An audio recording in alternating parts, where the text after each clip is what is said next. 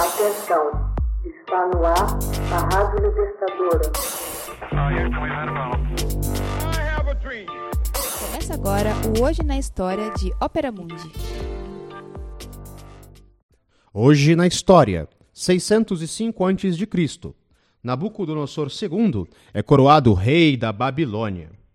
No dia 25 de setembro de 605 a.C., após a morte de seu pai, Nabopolassar, Nabucodonosor é coroado rei do Império Neobabilônico. Pouco antes de sua coroação, ele havia vencido os egípcios Encar-Kemish, expulsando-os do Oriente Médio. Nabucodonosor reinaria por 43 anos, até 562 a.C. As tropas mesopotâmias invadiram a Judéia em 597, comandadas pelo rei Nabucodonosor, que manda destruir o Templo de Jerusalém. E quando seus habitantes se revoltaram contra os babilônios em 587, fez deportar todos os judeus para a Babilônia. Esse exílio, chamado de cativeiro da Babilônia, marca o começo da primeira diáspora que mexeria com as antigas crenças judaicas. O monoteísmo seria reforçado e Ravé apareceria então como a única divindade do universo. O nome de Nabucodonosor é mundialmente conhecido, já a pessoa do rei, muito pouco. Somente alguns versículos da Bíblia e a ópera de Verdi preservam sua memória. No entanto, esse monarca desempenhou um papel de primeira grandeza no antigo Oriente Médio. Quando nasceu, em 632 a.C., a situação política de sua região estava em uma total convulsão. Seu pai, já há cinco anos no trono, tentava expulsar do país os assírios que saqueavam as colheitas deu mão forte aos Medas, que desencadearam um violento contra-ataque, tomando as principais cidades assírias em 612 a.C. Mesmo quando seus aliados de circunstância se retiraram, os babilônios continuaram a luta, empurrando os assírios cada vez mais para o oeste. Muito jovem, Nabucodonosor assumiu o comando do exército, venceu os egípcios e, por cerca de 60 anos, a Babilônia governou o Oriente Próximo Asiático, do Tigre Eufrates ao Mediterrâneo.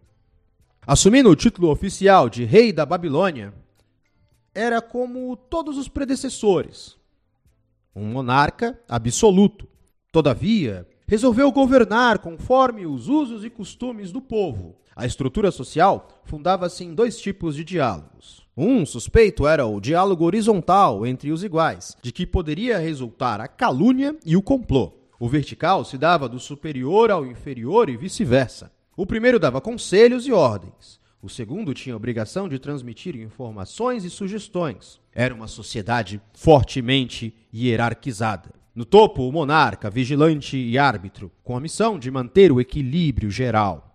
As populações da região aceitaram o poder de Nabuco, Chefes locais substituíram os governos assírios, e ele aceitou tal estado de coisas, desde que a entrega regular e anual dos impostos fosse mantida. Dois estados da região representavam uma real ameaça: o Porto de Tiro, onde está o atual Líbano, e o Reino da Judéia.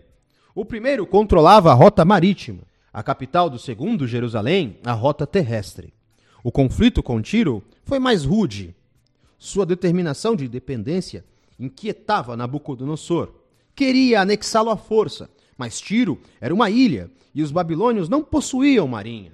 Após 13 anos de bloqueio terrestre, os babilônios renunciaram ao seu projeto e firmaram um acordo de paz. Neste meio tempo, Nabucodonosor trabalhou ativamente na reconstrução da Babilônia.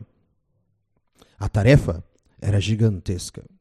O centro do país estava destruído pelas guerras contra os assírios, a salinização da terra sacrificava as colheitas e faltava força de trabalho.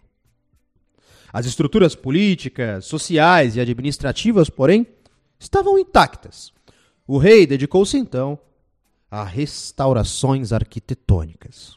Mandou reconstruir os templos das principais divindades por todo o país e iniciou a tarefa de embelezamento da capital Babilônia. Suas defesas foram remodeladas. Cercou-se de uma muralha externa de 17 quilômetros e uma interna de 8 quilômetros. O Muro de Medas. transformou a cidade em um centro cultural, comercial e financeiro do mundo antigo. A maior realização de seu reinado, além das muralhas da Torre de Babel, com mais de 100 metros de altura, na verdade um zigurate em forma piramidal e um canal ligando os rios Tigre e Eufrates, foram os Jardins Suspensos. A obra é considerada uma das sete maravilhas do mundo antigo eram compostos por seis terraços construídos com andares, dando a ideia de serem elevadiços. Os andares, apoiados por colunas que chegavam a medir até 100 metros.